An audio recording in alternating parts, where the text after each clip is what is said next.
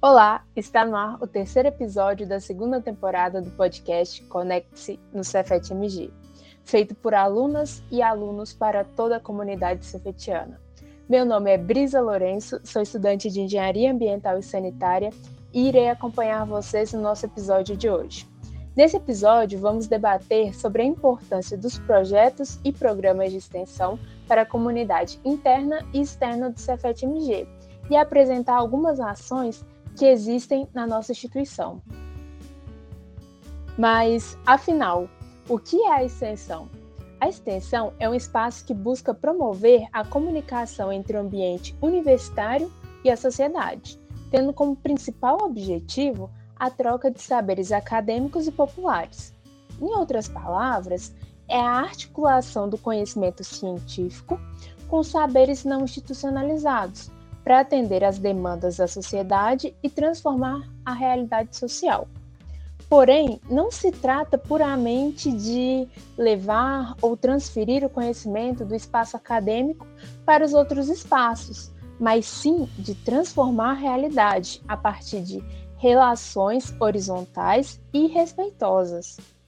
E se você é estudante da graduação do Cefet-MG, é bom já ir se acostumando com essa importante atividade. Atualmente está sendo implementada a integração das atividades de extensão, processo que insere as atividades extensionistas nos currículos dos cursos de graduação do Cefet-MG. Essa integração exige que a extensão ocupe no mínimo 10% da carga horária total dos cursos de graduação. E para conversar um pouco mais sobre a extensão e como ela funciona no Cefet-MG, gostaria de apresentar os nossos três convidados do episódio de hoje. O primeiro é o professor Leonardo Diniz, do Departamento de Física do Cefet-MG. Ele é doutor em Física pela UFMG e é um dos coordenadores do programa de extensão GEDAI. Nossa segunda convidada é a Lorena Castro. Ela é técnica em meio ambiente pelo Cefet-MG e estudante de Ciências Socioambientais pela FMG. Além disso, ela é bolsista do programa de extensão Sofia.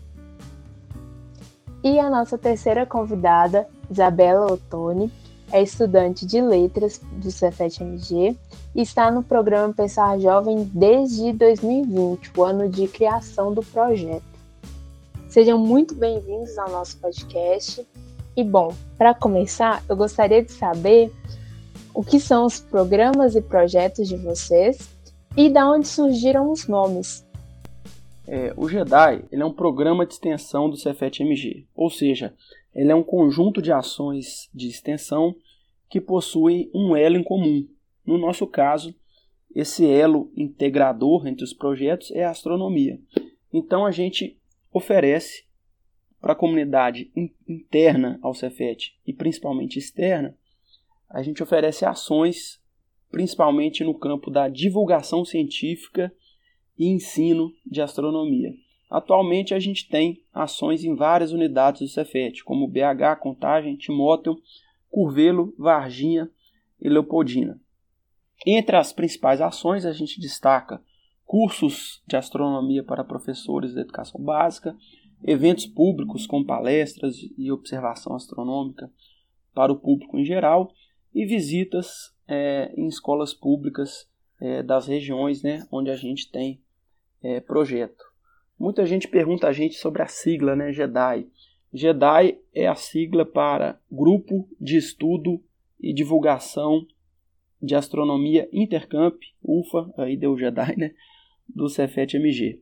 E essa sigla nasceu de uma conversa minha com o professor Sidney Maia, que é muito fã da série, né, Guerra nas Estrelas, e é óbvio que a gente forçou a barra na criatividade até chegar numa sigla que pelo menos o som dela, né, se pareça com o Jedi da série. Então, o que é o Sofia, né? O Sofia é um programa de extensão popular que trabalha principalmente com a comunidade do Cabana, né? É a Cabana do Pai Tomás, que fica ali atrás do campus 2 do Cefet.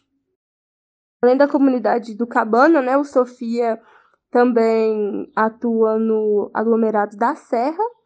E eu acho que o intuito principal do, do programa como um todo, né, através de todos os projetos que ele tem, é sair desse mundinho científico e técnico do Cefet e começar a desenvolver ciência, desenvolver pensamento crítico dentro dessas comunidades com os moradores delas. E também ver, principalmente, né, fazer com que eles vejam que eles são grandes é, desenvolvedores de conhecimento, né? Porque a gente fica muito preso a essa ideia de conhecimento técnico, científico, e a gente muitas das vezes esquece ou não valoriza da forma correta os saberes e os conhecimentos tradicionais que são desenvolvidos há muito tempo dentro dessas comunidades.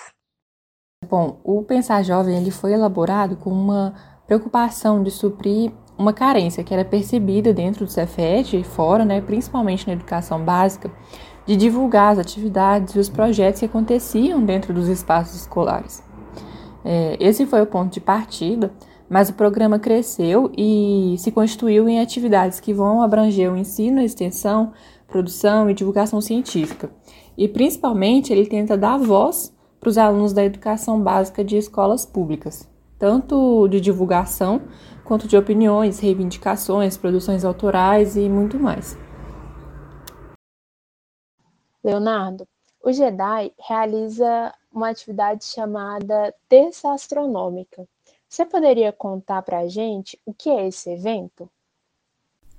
O Terça Astronômica é um dos projetos do JEDI, que acontece desde 2016. O Terça Astronômica é um conjunto de palestras seguidas de observação astronômica. Um dos pontos chaves do projeto é que a gente sempre tenta trazer um pesquisador da área de astronomia ou educação ambiental, que também é um dos focos do projeto, para trabalhar com o público o como a ciência sabe é, aquele conhecimento, né? Ou seja, como a ciência sabe aquilo. Isso daí é o coração da ciência, porque a gente está falando das evidências empíricas, né? A ciência é uma forma de pensar. E pensar a partir de evidências com pensamento cético e crítico é uma questão muito importante até mesmo para a cidadania. Sempre depois da palestra, a gente também faz questão de, de preparar os telescópios para o público, né, para observar a Lua, é, os anéis de Saturno, um aglomerado de estrelas. A gente acha que essa etapa também é muito importante, porque além de observar o céu por um telescópio ser uma experiência única, a gente acredita muito no poder que o telescópio tem de engajar e motivar os jovens, né? e despertar ainda mais o potencial dos jovens para as áreas de ciência e tecnologia. Leonardo, na sua opinião, quais são os principais desafios da prática extensionista? Eu acho que o principal desafio está na gente conseguir medir o, os objetivos alcançados ou não, né? No caso aqui do Jedi da Astronomia, é, fazer atividades e conseguir um público legal, isso é relativamente tranquilo. Será que com essas atividades, esse público, através do contato com o método de pensar da ciência, com o pensamento crítico, o pensamento cético, será que isso está se traduzindo por uma sociedade com mais pensamento crítico, mais pensamento cético? Quer dizer, esse seria o objetivo mais importante. E medir esse objetivo, ele é muito difícil, né? porque envolveria muita pesquisa também, uma integração entre extensão e pesquisa. Outro desafio que a gente que eu observei aqui no JEDI, né, ao observar os nossos dados estatísticos lá no YouTube, nas palestras do Terça Astronômica, eu tenho observado que a gente tem um, um, um público majoritariamente masculino. E aí entra toda a questão da representatividade da mulher na ciência, né? Até mesmo a questão dos palestrantes, que são mais homens do que mulheres e na área de astronomia e tudo mais. Então reverter isso, né, quebrar um pouco desse desse resultado que é um pouco fruto do machismo estrutural da sociedade e, e da ciência é mais um desafio é, difícil que a gente tem pela frente e que a gente está batalhando para superar. Lorena ou Sofia, ele se coloca na difícil missão de transpor os muros do Cefet-MG e chegar também nas periferias. Como é a atuação nos aglomerados da Serra e da Cabana do Pai Tomás? E quais são os principais desafios dessa atuação? Realmente é uma tarefa muito difícil, né? Conseguir transpor esses muros institucionais do, do Cefet e conseguir atuar efetivamente dentro das periferias, né? Bem complicado. A gente enfrenta muitos desafios, mas é muito gratificante a gente conseguir atingir essas pessoas e trabalhar com as pessoas, porque eu acredito que tudo é feito através, tudo é possível através das conexões que a gente consegue fazer com os moradores desses lugares, conexões de afeto mesmo, sabe? Eu acho que tudo se torna mais fácil quando a gente consegue manter e ter e desenvolver essa conexão com os moradores. E eu acho que os principais desafios são principalmente, principalmente ligados à, à institucionalização propriamente dita que o Cefet né, tem mesmo. Além de toda esta institucionalização, a gente está vivendo um, um corte de orçamentos relacionados à educação e à pesquisa muito e à ciência muito forte, né? Então, eu acho que isso é um desafio que a gente tem que enfrentar e é importante que a gente pontue isso, porque atinge diretamente nós que lidamos com a questão da extensão popular, né? Lorena, na sua opinião, a extensão realmente é capaz de transformar realidades sociais? Bom, eu acredito que sim, a extensão popular, a extensão é realmente capaz de transformar realidades sociais.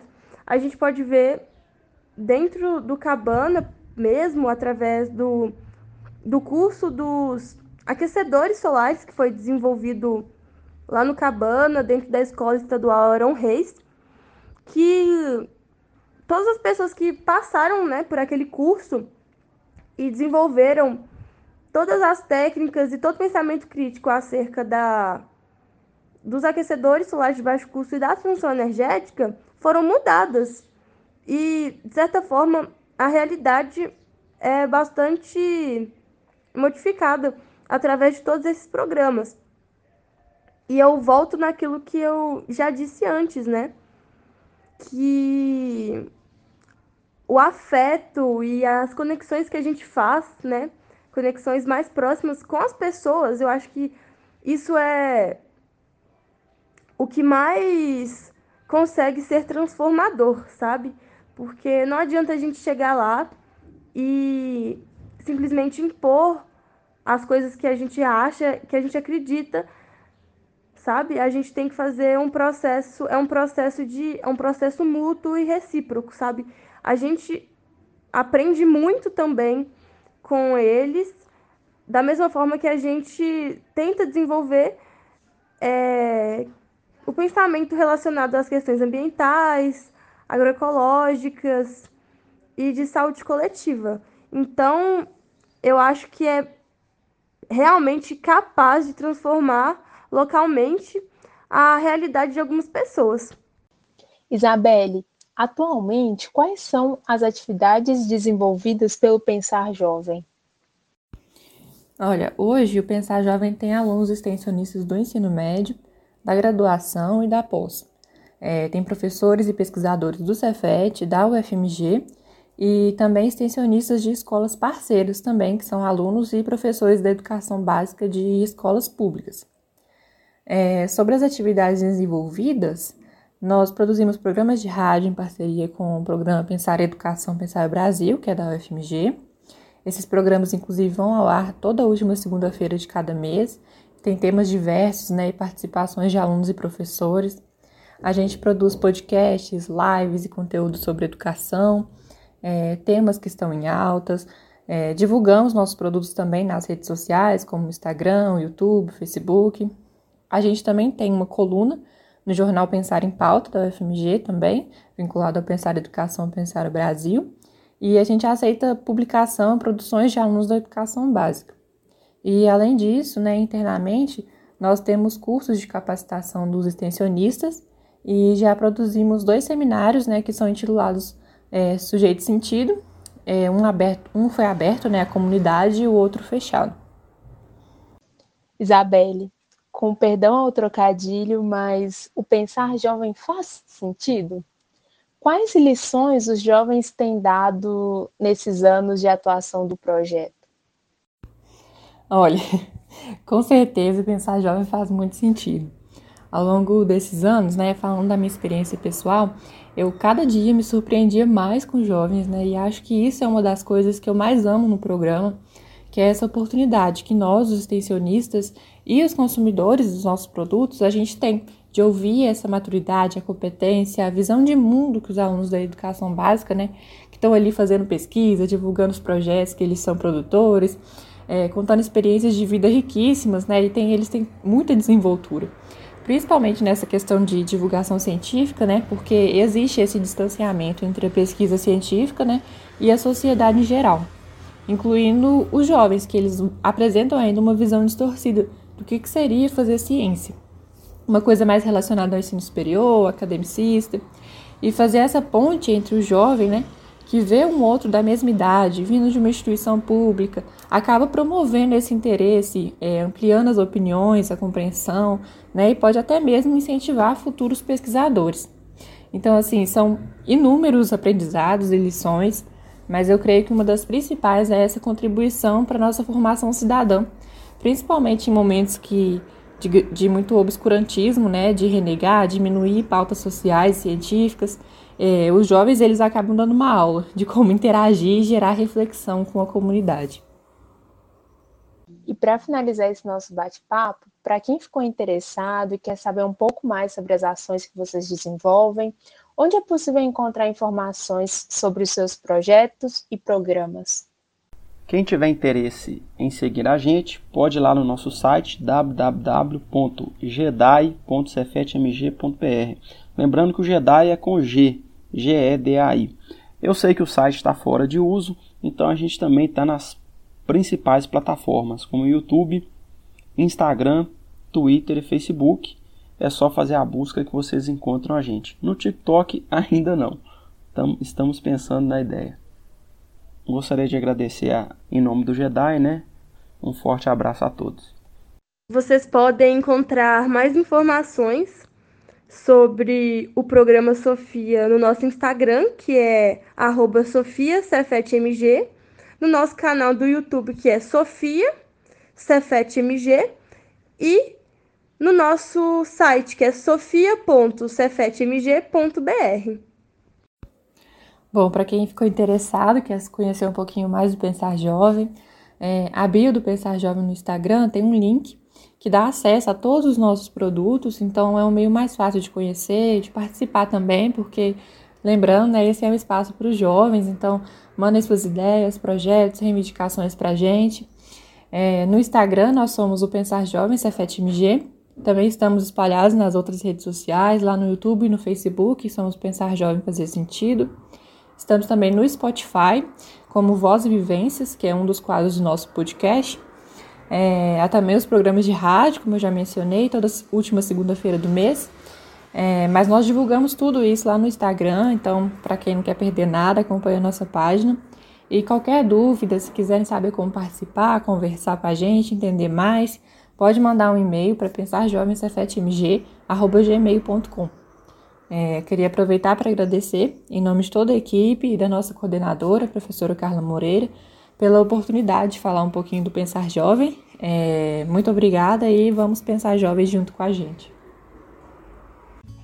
Então, pessoal, esse foi o terceiro episódio da segunda temporada do Conecte-se no Cefet MG, iniciativa de estudantes do Pet Connect para nos deixar por dentro de vários assuntos relacionados com as nossas vidas cotidianas no Cefet.